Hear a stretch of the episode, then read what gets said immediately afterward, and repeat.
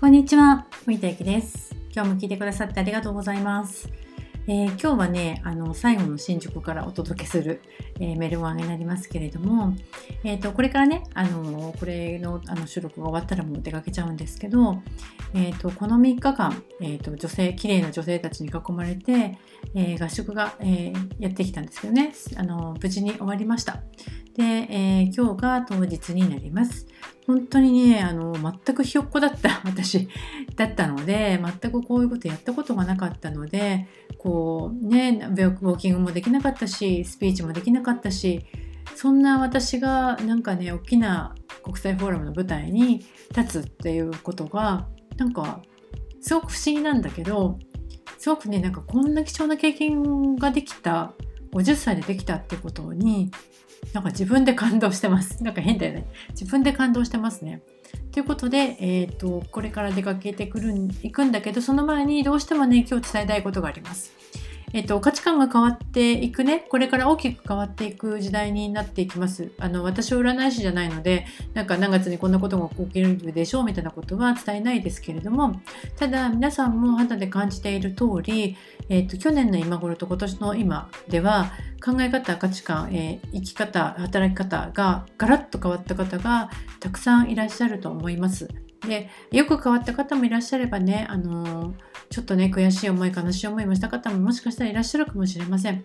で、えー、と2020年、えー12月に入りましたので15日に、えーとね、トリプルグレートコンジャクションっていうすごく大きなあの流れの切り替えの時を迎えます。えー、と言ってみればねこれ150年に一度のことなのでその前っていうと本当産業革命とかねなんかその辺のノリになってくるのでなんかなんだろう経験したことないですよね誰もが経験したことないようなことが起こっていきます。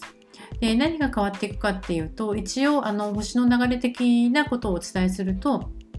権威だとか縦社会だとか、まあ、古い経済システムとかね社会的なステータスを良くしが良ければいいとかねあと学歴社会とか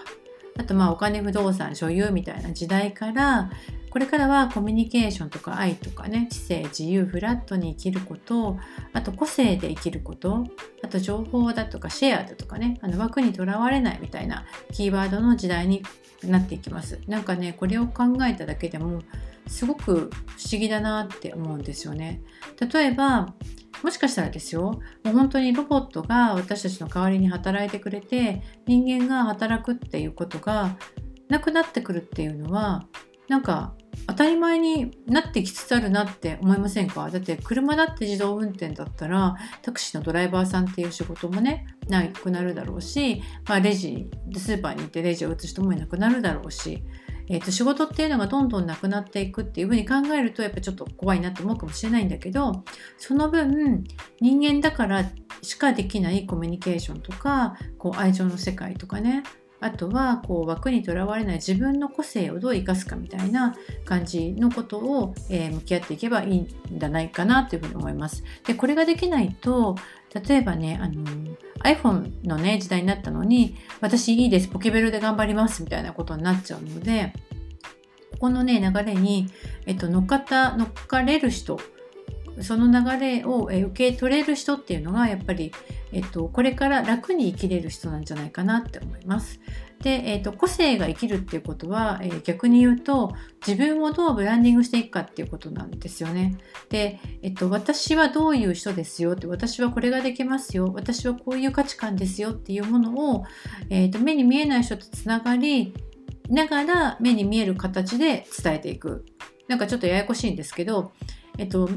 つながる相手はもうもちろんインターネットの先の人なので私たちが住んでいる、えっと、近所の人とかね学校の人とかっていうのをその枠を超えた人になっていきます。ただそこの人たちにあなたにとっての幸せとか考え方とか、えっと、あなたが感じる価値とかを見える形で伝えていく。っていうような流れになっていくと思います。その時代にあなたはどんな自分をブランディングしていくのかっていうことをどんな自分をね見せていくのかどんな自分として発信していくのかっていうことをちょっとねあのまだね2週間あるのでね、えっと、考えてみるのはいいんじゃないかなと思います。ということで、えっと今日のお話は以上になります。明日はねあのどんな結果だったかっていうのをお伝えできると思います。ということで行ってきます。今日も聞いてくださってありがとうございました。